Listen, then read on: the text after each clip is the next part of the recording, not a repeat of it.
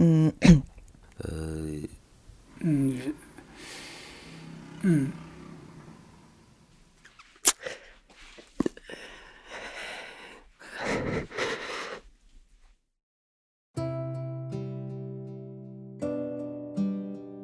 在过去的五年里，故事 FM 用超过六百个故事记录了平凡人的喜怒哀乐。但这是我们第一次正式发行音乐专辑。埋伏在六百多期节目里的只言片语，十二首重新编曲的原创音乐，分为红白两个版本，以及两首隐藏曲目，共计二十六首音乐作品。这张唱片叫做《只言》。感觉不到，却又无处不在。故事如此，音乐也是如此。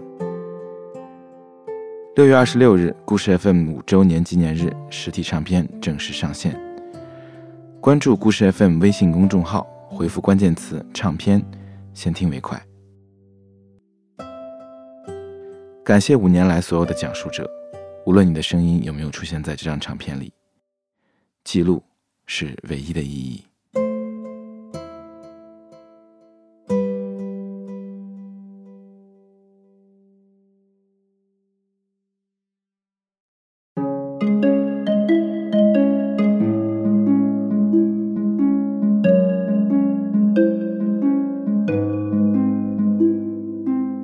你好，欢迎收听故事 FM，我是艾哲，一个收集故事的人。在这里，我们用你的声音讲述你的故事。每周一、三、五，咱们不见不散。我是子瑶，是东北边境的一个小县城工人家庭的独生女。其实子瑶在做自我介绍的时候想了很久，尽管她的家庭一句话就说完了，但这背后的家族却非常复杂。子瑶的爷爷在几十年前带着六个弟弟到东北谋生，作为家里的老大，他也得照顾弟弟，帮他们成家。而子瑶的姥爷那边情况也类似，兄弟姐妹、子子孙孙特别大的一家子。在那样一个特殊的年代，两个家族好像都指望着一个勤劳肯干的人来养活，条件越艰苦，能干的人就要承担的越多。靠着这种方式，大家都活了下来。但庞大的家族、寄生的关系、复杂的人性，这似乎天然是一个家庭伦理大戏的修罗场，而子瑶就身在其中。面对暗流涌动的大家族和自己分崩离析的小家庭，当时还只是孩子的子瑶做了一个黑暗的选择。所谓的血浓于水的亲人，究竟会制造怎样的悲剧？而子瑶一家又经历了什么呢？那我妈妈就很惨了，因为在这种家庭里的时候，她是长女，按我妈话说就是八岁就开始在娘家当奴隶，然后照顾就是全家人，给全家人就是洗衣服什么的，然后照顾处理这些家务事，她还会砌炕，还会那个砌那个火墙子，就是我觉得我妈 就是一个全能人物。虽然我母亲遭受了很多，但是在最初的我童年当中，最初的那些记忆里，我们其实是蛮幸福的。我妈妈她就是常妈妈，结婚之后她全部都在做家务事。我印象里是有一天我回家，然后看到我妈妈坐在那个凳子上，然后在在那个用缝纫机在做衣服，然后当时她那个头发已经长到可以快拖地了，就坐在那儿的时候快拖地了。我看到阳光从窗户打在她的身上，那个画面特别美。我就印象里那是我妈妈最漂亮的时候，我从来没见到过我妈妈那么好看，就感觉其实是很幸福的。但是，但是我不知道的是，就是其实不幸也发生在我小时候。我发现有一些情况，就大人会经常的就是窃窃私语，然后把我们撵走，关在房间里头，告诉我们不许靠近。我要是突然。跑到客厅里的话，也会非常严厉的呵斥我，把我撵走。然后那时候就觉得家里的气氛有点怪，就是我姥姥家这边就是这种情况，会觉得气氛有点怪。为什么大人就是经常在一起私下开会呢？而且人员还很复杂。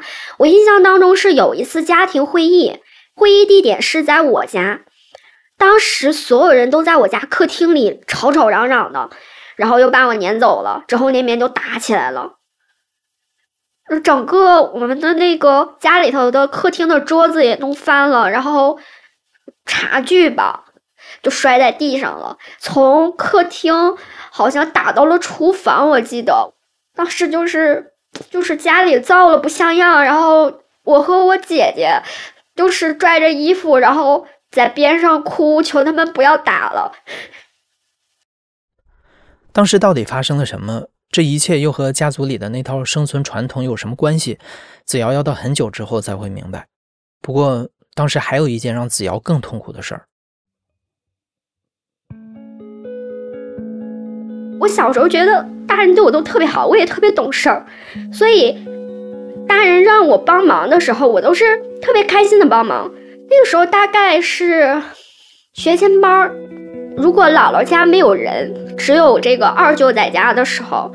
他就会说请我帮忙，我就不懂那是什么。他我就只知道我是在帮忙。有了第一次了之后，就有会有第二次，会有第三次。他有点特别大胆了，甚至家里头有其他人在的时候，哪怕那个我妈妈或者是其他人在客厅啊，在大窝他们唠嗑啊什么的，他都可以把我带到小房间去。后来他会教我一些就是小孩的。玩的一些手势，他会告我，就是什么教我一些像有趣的，像一些影子啊，什么是很吸引人的，或者一些好玩的东西，他会教我一个手势。那个时候，嗯，也是学前班的时候，姥姥家正在装修，在收拾房子，就请了一个工人过来。那个工人非常喜欢小孩子，他就很喜欢跟我聊天儿，然后我就给他展示了我这个二舅教给我的一些手势。当时他的态度就不对了，然后他跟我说：“说你做的这是什么？”我说：“这个叫做火车钻山洞。”这个工人就非常生气，他就跟我说：“你不要再学了，这个不好，你听叔叔的，不要再跟任何人做。”然后他就问我是哪个谁教给我的，我就告诉他是我二舅。然后问清楚了之后，正好我二舅回来了，那个工人就恶狠狠地瞪着他。就是那个眼神，然后我当时是记得，我不清楚为什么，好像我我办了一件坏事儿，然后我们再加上我我逐渐在长大了，我父母就会说，你要女孩子要自尊自爱，要保护好自己，不要就是被别人骗了，这个女孩子这样就不值钱了。我当时就特别恐慌，因为我根本不清楚，就是。是不是我这种算不值钱了？然后当时是不敢说的，不敢吱声，不敢跟任何人讲。所谓有趣的手势和帮忙，真相是猥亵。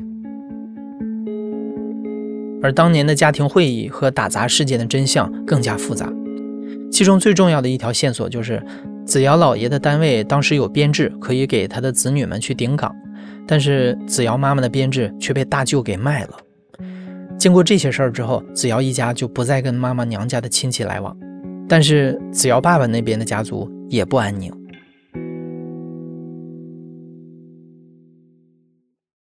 然后像我爸爸这边呢，像我说过之前，就是家庭是比较复杂的嘛。而我爸爸呢，他有一个好处，就是他是家里的小儿子。之前我有一个大伯，就是我大爷，我们东北这边叫大爷。然后我爸呢是小儿子，小儿子就比较受宠。我印象当中，我我小学回我爷爷奶奶家，然后我爸爸那时候都已经。挺大岁数的人了，但是他会睡到我们东北炕，睡到父母夹在中间，就是爷爷奶奶一左一右的把他夹到中间，这种状态就特别宠爱他。其实，所以我说我爸爸他是对那个爷爷奶奶呀，还有我大伯呀感情也比较深，因为我能感觉出来我爸特别爱我大爷，哪怕后面发生了很多事情，但是依然在他心里依然是他哥哥。因为这份感情，子瑶的爸爸对爷爷和大爷百依百顺。你可能会对这些亲属称谓不太熟悉啊，这里再说明一下，在东北，大伯被称为大爷，伯母也就是大伯的老婆被称为大娘。在子瑶父母结婚的第一个新年，子瑶的爷爷和大爷一家就商量好了一个决定：爷爷跟大爷大娘一块生活，以后也由他们来照顾养老。但是爷爷当时手里拿着二十几场地。其中包括了子瑶爸爸的衣裳，再加上爷爷身强体健，非常能干农活，留住老人就相当于留住了一个聚宝盆。子瑶妈妈新媳妇刚进门，说不上话，也只能同意了。好像一早就把老人身前身后的事儿定下来，之后的日子就安宁了。可是家族的纷争才刚刚开始。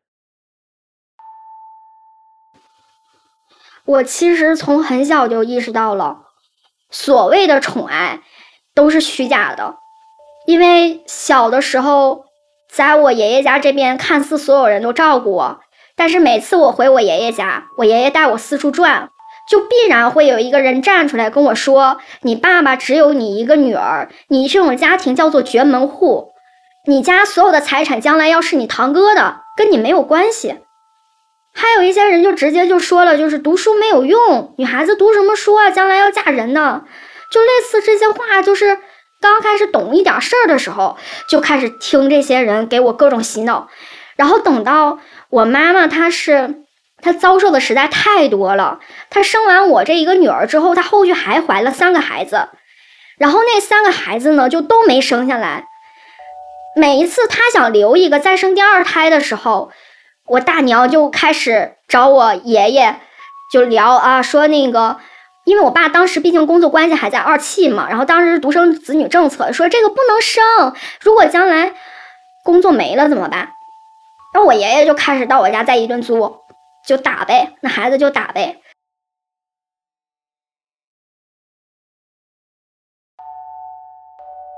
最后一个，我印象当中，我妈妈最后一次怀孕，我们家还住在那个老房子。我大概是小学一二年级的时候，我妈妈一开始是非常开心的，跟我说：“你要有一个弟弟或者是妹妹了。”我说真的有吗？不是骗我吧？然后我问弟弟妹妹是怎么来的，我妈妈就笑，她说你过几个月你就有了。然后没有过多久，我再放学回家的时候，我妈妈就就躺在床上，然后就是瞅着我说回来了，然后也不怎么愿意说话，就懒洋洋的。然后我爸爸在旁边，然后就是说你没有弟弟妹妹了。我们家是。本质上是一个重男轻女的家庭，因为我爷爷他是闯关东那种过来的，老家是山东的，他讲的就是那种老规矩，你家里的所有的东西，你应该是由男性掌家、男性继承的。那么我大娘她生这个男孩，其实也是受了这种重男轻女的这种迫害的，因为我爷爷又迫切想要一个长孙，就逼着我大娘生一个男孩。我妈妈这种后来者，她想要翻身，那就是她必须得生一个男孩。所以你这种就涉及到，如果我妈妈生了男孩，我爷爷是不是要把自己开出来的那十几晌地里当中分出一半给自己的第二个孙子？这些都是钱，全是利益。所以我妈妈她后面的孩子，其实本质上，我大娘是不可能让她生出来的。确实，我妈妈之后也就再也没有怀孕了。所以，我其实小学的时候就已经逐渐意识到了，以后的这种财产上的争夺那是头破血流的事情。而且，本质上，在我小的时候，他已经惹上人命官司了，已经涉及到我三个弟妹的生命了。而且，打孩子打完了之后，我妈就开始，我感觉她整个精神状态出了一些问题。会突然之间就就发火了，他可以就是不停的咒骂我，然后会摔摔打打的那种。我有一次回家的时候，看到我妈妈带了一堆的中药，袋子上写的是某某精神病院。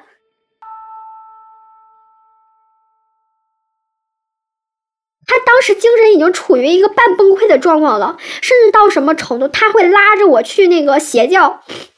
当时我小学的时候，有一阵儿那个中功是特别火，就是中国的中，然后功夫的功。我知道简称是叫中功，我不知道全称是叫什么。我妈妈当时想的是，就是家里头她没有社交，她没有依托，所以她只有我。她去哪儿，她其实她都想带着我。然后我妈妈就开始像抓一个稻草一样把我抓住，就不停的就开始跟我说她受过的委屈。当时我已经能够预感到，就是我妈妈其实是强忍着的。她可能意识到她没有办法保护我，她可能意识到她做什么都无用。那她能做的就是把家里的这些情况一定要跟我说清楚，告诉我哪些人是不能信任的，特别是像我大伯那边。然后我对我妈妈其实有一些话，她也是产生一些怀疑的。但是在观察了之后，它会在我心里头留下来，然后直到我某一天彻底的理解了之后，就会集中在一起爆发出来。子瑶一家好像一直在失去，在姥姥家那边，妈妈的编制被倒卖，子瑶遭到猥亵；在爷爷家这边，大爷大娘主导了不公平的分家，霸占了子瑶家的地，家庭里的新生命也不被允许降生。但这还不是全部。子瑶说，大爷曾经为了分拆迁房，想把自己儿子的户口挂到子瑶家，给子瑶爸当儿子；还有亲戚要去城里住，想用二十年前的价格买下子瑶家唯一的房子。面对这一切，子瑶的爸爸敬重长兄长嫂，他觉得亲戚之间应该互相照顾，不去计较这些。但子瑶的妈妈难以承受，她的精神状态日益恶化，丈夫也不理解自己，他们开始频繁的吵架打架。雪上加霜的是，子瑶的爸腿坏了，汽修的生意黄了，家里一度没有收入，举步维艰。最艰难的时候，为了还债，家里吃不上饭，子瑶得到山上去挖木耳。好多事情堆在一起，子瑶想解决。她劝过妈妈，也试过讨好亲戚，希望他们能帮帮自己。但是在利益面前，一切都是徒劳。这个家就这样一步一步地走到了破碎边缘。当时只有十三岁的子瑶，暗暗做了一个决定：我明确的意识到，我们家的好日子要到头了。如果有一天我父母没钱了，我将来上学怎么办？就所以我就。就是觉得这个地不能留在我大爷手里，应该是十三岁的时候，我有这种想法了。我也跟我妈确定了最初的方案，就是他和我爸不要争吵，有什么想法先告诉我，我再跟我爸爸沟通。后来我发现这个方案有一个致命的缺点，我爸爸不会听一个小孩子的话，那我怎么办？我觉得我可能采取一些更激烈的方式，比如说。一哭二闹三上吊的这种，先是哭，眼泪打动不了我爸，就吵架，疯狂的吵，就是吵到声嘶力竭，吵到那种浑身抽搐。我知道，如果我一味的跟我父亲吵架的话，我会把我爸推得越来越远。所以，我先是上一课，因为我是某件事情，或者我想要土地，要么是我家亲戚又让我爸做什么事情了，吵到特别激烈了之后。我又主动的过去，啊，爸爸，爸爸，那个吃饭了，爸爸，爸爸，你看咱俩看电视，我去哄他。其实我心里憋着特别大的火，憋到要吐血了，我也要忍着，一定要去哄他，这是我的故意的一个策略。然后每一次吵架绝对不会到第二天，几乎就是每周都要吵两次。但是他心里头就对我的那种防范性就降低了，他好像逐渐的意识到我女儿就是我女儿，他跟我没有隔夜的仇。我当时是没有意识到这是精神控制的。所谓的精神控制，通俗的说，就是瓦解一个人原本的认识和看法，向他灌输新的价值观念。当时的子瑶有意识的开始用争吵的方式强调自己的想法和家里的利益，同时也及时的用甜言蜜语去哄爸爸。这种打压和安抚并用的方式持续了大半年。慢慢的，子瑶意识到爸爸开始变了，他对自己的防范降低了。于是，子瑶开始了下一步计划。他要一步一步的重塑亲戚们在爸爸心中的形象。一切我能利用的东西都是可以利用的。我甚至就是拿我父亲的任何一个点去痛击他，因为我父亲其实是很爱我堂哥堂姐的。我会借到任何的一个点，就比如说我堂姐出去上学回来了。我爸爸的那个车间就开在客运站里头，而且我父亲也特别想我堂姐，但是我堂姐呢，人家直接坐着车就走了，很多次都是这样。这个事情扎在我心里了，我可以利用了，我就会说，你看你对我堂姐那么好，有什么用？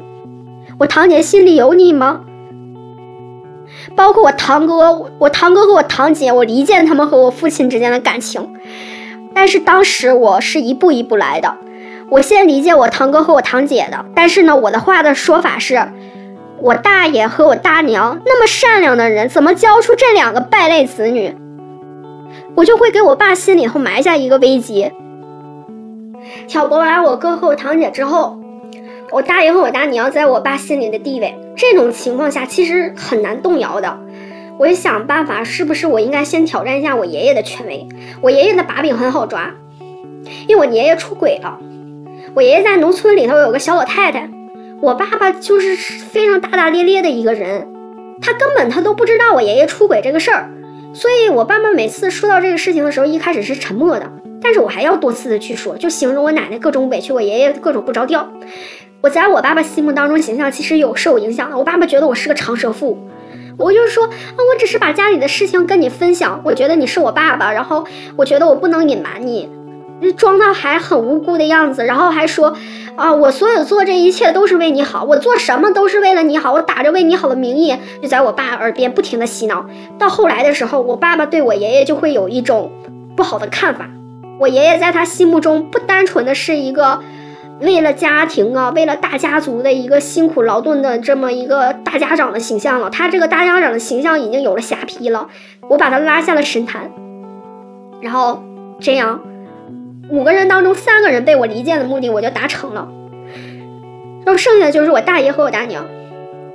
一旦扯到挑拨他们俩之间和我爸爸的关系的时候，那必然就是属于财产的最终决战了。然后那个时候我大概就是初二了。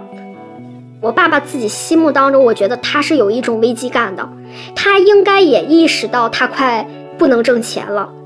我开始把我大伯如何算计我们家，如何那个从一开始就已经打算好要霸占我爷爷财产这些事情，每次吵架的时候我都要插进去一点儿，同时我还要拿我父亲的这个腿这件事情反复的去痛击他。我说爸爸，你完了，如果地要不回来。你的腿没有钱去做手术，所有人都不会把你当回事儿的。你觉得家里的这些亲戚，你能指望得上谁？我爸爸当时其实是有些难受的，而且我能明显感觉到我爸的自卑情绪在加重，他心里头已经产生动摇了。他有一半的心思想要要回这个地了，只要他的心思产生想要要回这个地的时候，我就可以达成我的目的了。我就想了一个策略。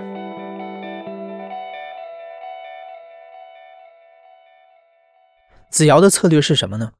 他责备、贬低爸爸的缺陷，让他产生一种无能感，同时又提出另一种美好前景的可能，那就是要回土地。好像要回了土地，家里的问题就能迎刃而解了。可是想要回土地，又必须依赖子瑶。就这样，在无能感和依赖性的拉扯中，子瑶的爸爸慢慢动摇了。他写了一份委托书，委托子瑶去把地要回来。当时子瑶确实还抱着一种幻想。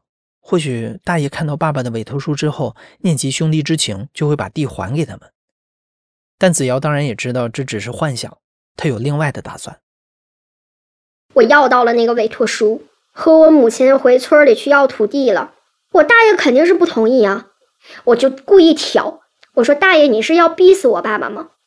你明知道我爸爸身体越来越不好了，我们家情况越来越不好了，你霸占我们家土地啥意思？”我是故意去激怒长辈，我让他们发怒发火，我就是为了让他们打我。但是他们就像是一个庄子一样，他们是面无表情的盯着我，好像看我耍猴一样，看着我上蹿下跳，痛苦不堪的去指责他们。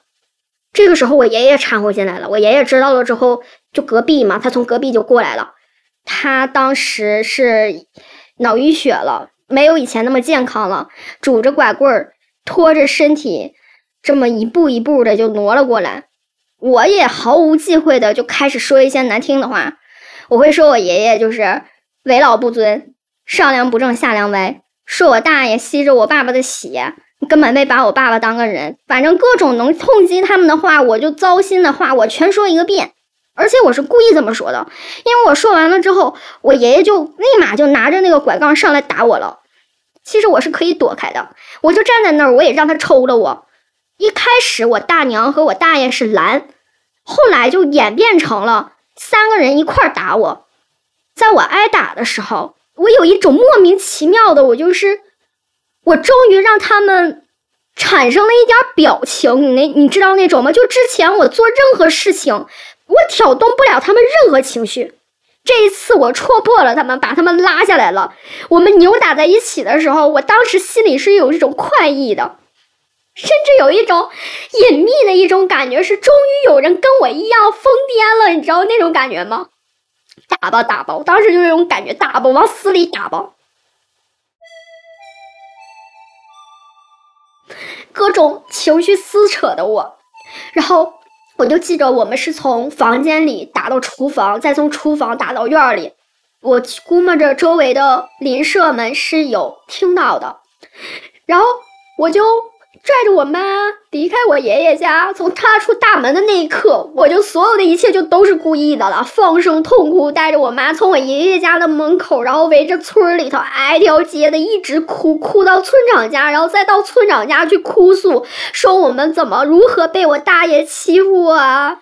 所有人都知道他霸占着我们家的东西了。我当时心里想的只有我自己，想的只有我爸和我妈，想的只有我们这个家庭。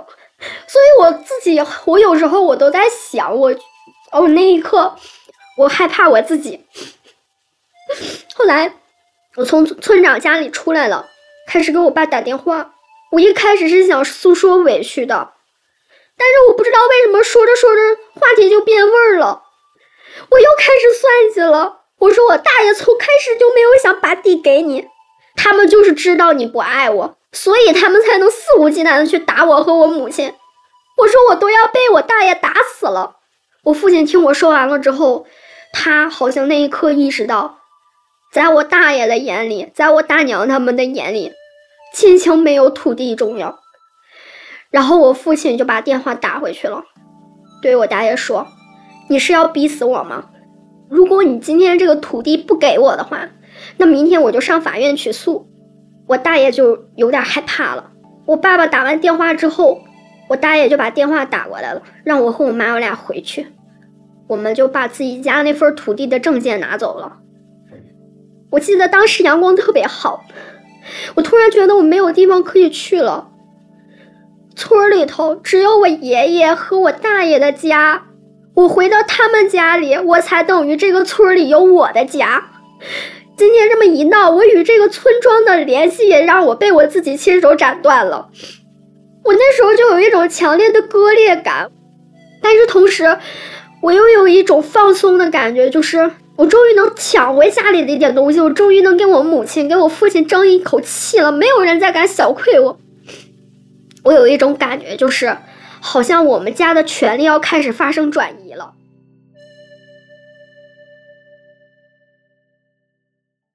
这是子瑶第一次精神控制父母，在整个过程中，他会讨厌自己，害怕自己，也经历着巨大的自我割裂。而爱交织着控制和算计，它带给子瑶的根本不是掌控感，而是不安和焦虑。子瑶迈出的这一步没有退路，所以他要百分之百的确认父母同样全心全意的爱着自己。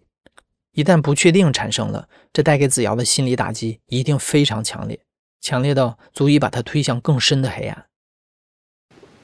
人肯定会有黑化的时候，当时大概是我姥姥家那边也有一些事情，然后我那个二舅去我家去的比较勤，我就很烦他，我不想让他上门，后来我真的是忍不了了，然后有一天晚上，就是是因为他已经连续好几天到我家来了，然后我就受不了了，我就跟我父母说了我小时候发生的事情，我妈妈她在我说完之后回了一句说啊我知道。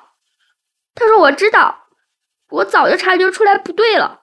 我当我当时就感觉天塌地陷，当时突然有一瞬间，我不知道我该说什么了。但是我是强忍着镇定的，我就看我爸爸的反应。我爸爸就说：‘哦，那这个事情就过去了。但是如果你要完全不让他上门的话。’”肯定会有人就好奇你们家发生什么事情，然后说这样反而对你不好。那如果这样的话，我们就就尽量少联系。那我觉得这也算是一种解决办法，就是虽然难受，但是觉得这个事情过去了。第二天的时候他又来了，我那二舅就是他又来了。来了之后，我发现我父母很热情的在招待他，我当时就又害怕又气愤，然后又觉得自己遭受了背叛。我就在楼上就就听他们在楼下聊天啊、笑啊，坐在那个地上，然后靠在我的那个玻璃门，就没有人在乎。当时就是那种没有人在乎我的那种感觉，就占了上风，就越来越心灰意冷。过去遭受的那些委屈，和以前我就是做的那些算计，我做的那些恶心人的事儿，都是为了我爸妈。所以，我那一刻突然觉得，我以前做那些有什么用啊？我甚至有那一刻，我觉得我是不是被利用了？会不会所有人都在利用我？我本不可以可以过一个正常小孩的生活，我是不是他手里的一把刀子？各种情绪就已经涌上来了，突然觉得活在这个世界上没有意思。我当时是有那个削素描笔的那种铅笔刀，那种刻度刀。我先把那个刀翻出来了，那我发现这个刀太脏了，配不上我，就是我都要死了，我还不能拿一个干净点的刀，就非想要一把好看的刀。那个劲儿就拖过去了，活着的那种欲望有点起来了，又有一根线在在拽着我，我就在崩溃中一遍一遍回忆痛苦的事情。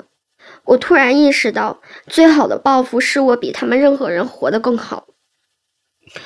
然后从那往后就开始一发不可收拾了，我好像成了这个拉线背后的一个人，我成了操控者。父母为什么要这样对二舅？子瑶是不是真的被利用了？这些问题或许已经不重要了，因为那一刻子瑶已经做了决定。如果说第一次操纵父母把地要回来的时候，子瑶是被迫的、无可奈何的，这一次他决定更主动的去给父母洗脑。他要父母听他的指挥去应对亲人，他要掌握家里的绝对话语权。而方法上，子瑶也更激烈，他会用自杀甚至杀人作为要挟。会控制父母的人际交往和信息接触，在子瑶的强势之下，父母慢慢远离了不良的亲属关系，家里终于短暂的安定了下来。其实子瑶也非常清楚，这些所谓的精神控制之所以能生效，都是因为父母爱他，而子瑶做这一切的出发点，也是因为他爱父母。确实，子瑶和父母的关系更紧密了，这让他们有了爬出家庭危机的可能。但是人的感情是如此的复杂。肆意的操纵必然要付出代价，只是没人会想到这代价那么痛。事情发生在子瑶高考前夕，很久没联系的家人突然又找到了子瑶一家，想把赡养老人的责任丢给他们。这个时候的子瑶已经不敢相信任何人了，他担心把老人接回家之后后患无穷，所以子瑶逼着爸爸把爷爷送去了养老院。当时我爷爷已经八十岁了，然后就彻底瘫床上了。我大爷就好像把我爷爷扔垃圾一样那种扔出来，然后那一年的时候，我母亲是在单位做清洁工，我爸爸是发现家里的那个收入根本不行，我高三补课费太贵了，然后我爸爸就出去开那个出租车，我说是出租车都是好听一点，其实就是那种油气的三轮。那你在这种情况下的时候，你根本没有一个环境去照顾老人，没有办法，那就把我爷爷送到养老院吧。其实是我提出的，但是我爸爸好像曾经的那些压抑的内心那么多年的情绪，好像在我爷爷躺在病床上没有人照顾的那一刻爆发了出来。他倒不是说跟我爷爷发脾气，他居然开始跟我爷爷说：“爸，你是不是应该反思一下？你说你今天造成到这一步了，你那么疼你孙子，你孙子过来看你吗？”事后我爷爷肯定也是很生气的，我爷爷就会一翻身就不理我爸爸了。我爸爸自己心里其实也是了解这些的，但是每次去看我爷爷的时候，他这个多年的压抑的情绪唠着唠着嗑，他又出来了，又让我爷爷反思了。然后反正到我爷爷最后去世之前的这么一年，在养老院的生活，我觉得两个人的之间的气氛都有一些怪异。然后我爷爷就是最后在养老院遭了一年的罪，每一次看到他，我都有一种罪恶感。然后我爷爷就在我高高三五一的时候，五一放假，我爷爷去世了。被精神控制的人可能会认知紊乱，产生双重人格，甚至出现一些精神问题。子瑶的爸爸一直是一边照顾着爷爷，一边又常常讽刺挖苦他。子瑶觉得这样的爸爸很陌生，很可憎。但爸爸何尝不是子瑶的镜像？有一些感情或行为模式会像连锁反应一样，从上一代传到下一代。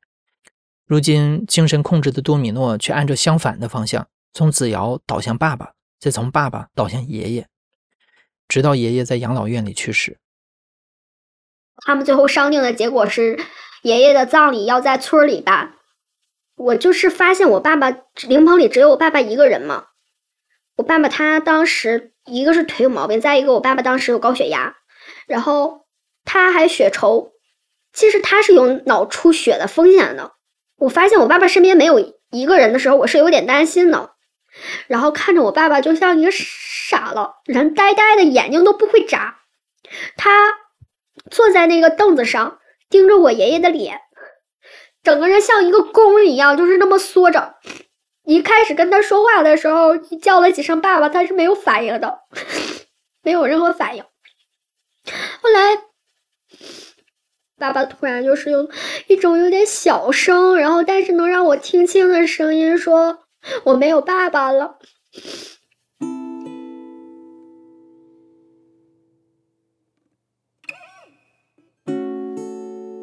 我那一刻。我好像能明白我爸爸对他们的感情，而当时的这种情况，老人已经去世了，我好像除了守灵，我做不了其他的事情，所以我就说，我爸爸的守灵都由我来守。不管是子瑶还是爸爸，他们都无法抛弃作为人的情感，而彻底成为操纵或者是被操纵的机器。曾经的恨意都在爷爷去世之后化为了后悔。子瑶在给故事 FM 投稿里写过这样一段话：过去我一直以爸爸对我的爱逼迫他在父亲、兄长和我之间做出选择，我逼他做了一个无情的儿子，以后还会做一个无情的弟弟。而我这个罪人，最后能为爷爷做的事情，也只有替我爸守灵了。那个时候的东北气温很不稳定，白天穿风衣，半夜穿羽绒服。子瑶就这样守了两天两夜，好像这个过程越受罪，子瑶就能弥补的越多。但反噬的连锁没有就此停止。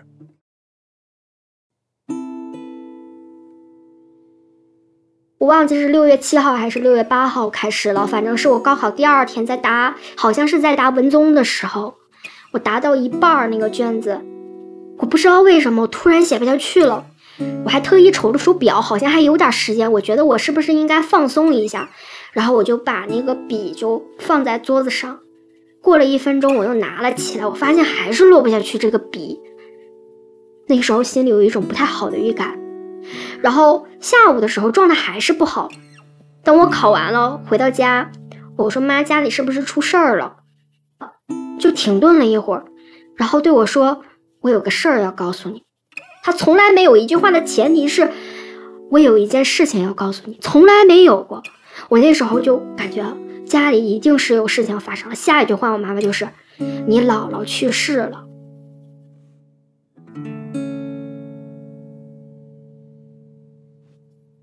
然后我能感觉到我妈妈对我说这些话的时候，是一直带着哭腔，但是一直压抑着的，悔恨、后怕。伤心全都错杂在一起了。后来反应过来的时候，开始打听我姥姥的死因。兄弟姐妹什么的，我那些舅舅啥的，对于我姥姥的死是避而不谈的。然后周围邻居打听的结果是，那天上午大舅和我老姨跟我姥姥在家里头有争吵。他们吵完架，家里没有人的时候，他用一根绳子把自己给吊死了。我就回忆起来，原来我姥姥那天去我们家是一个最后的求助，也是高考前的一个月。我姥姥突然有一天突然上门了，跟我妈妈说想以后在我们家养老。中间我们是很长时间都没有什么来往的，所以我就跟我妈说：“我说这个事情咱先不答应，你等把事情摸透了再说，先让我把高考的事情处理完。”我姥姥，因为我们没有接受她，人生当中最后一线希望也没有了，她无处可去了。然后回去了之后，跟我舅舅、跟我老姨他们吵完架，他就死了。我觉得我姥姥选的那天自杀跟我是有一些关系的。在我高考前的高考前的两三天，我姥姥其实是打电话过来的，再一次询问我妈妈能不能在我们家养老。然后我妈妈当时还是在拖，嗯、以后几个兄弟再商量吧。然后我姥姥就说：“你不是说那孩子要高考了吗？具体哪天高考啊？”我妈妈就告诉他了，我是在哪天哪天高考。我姥姥说：“啊，好的。”然后就把电话挂了。接着就是我，我姥姥高考当天就是上吊了。她很清楚我那天高考，她也很清楚高考对我来说有多重要。我觉得这都无所谓了，老人都已经去世了，就是都已经过去了。如果说子瑶是这一切悲剧背后的罪人，如果说父母内心的分裂、老人的报复和这种结局带来的无尽悔恨是代价，那罪人付出了该付的代价之后，这一切就过去了吗？之后的几年里，子瑶考上了名牌大学的研究生。子瑶妈妈在信访部门的帮助之下办理了退休，有了退休金。子瑶爸爸也顺利完成了股骨头手术，一切都看似在往好的方向发展。但有很多事儿不会过去。子瑶说自己变得自私又懦弱，不敢轻易相信他人，而他和父母的沟通方式也总是蒙着一层过去的阴影。子瑶和父母陷入了一种不和谐的共生。其实这个事情远没有到头。从两个老人去世之后，我发现我好像完完全全变成我爸我妈内心当中的一个支柱了。再有什么事情再聊的时候，就是变成了以我的想法为主，我会不自然的对我父母产生一种你们这种想法不对，我会很直白的就去反驳他们。所以我有时候分不清我究竟是洗脑还是沟通，他们已经融杂在一起了。然后考虑到我可能我工作那个地方的城市的房价会更高，所以我说要不我能不能再给你们买一个房子？反正我是有假期的嘛，我们再去看你。我爸我妈当时就是有点紧张，他们不太高兴，然后他们说不行，你去哪里了，我俩就去哪里，他俩是要。一步不差的，一定要跟着我。然后我那时候就有一种，有一点害怕，我就感觉到好像我爸我妈他俩就是我的人生，就是他俩今后的人生，他俩没有自己了。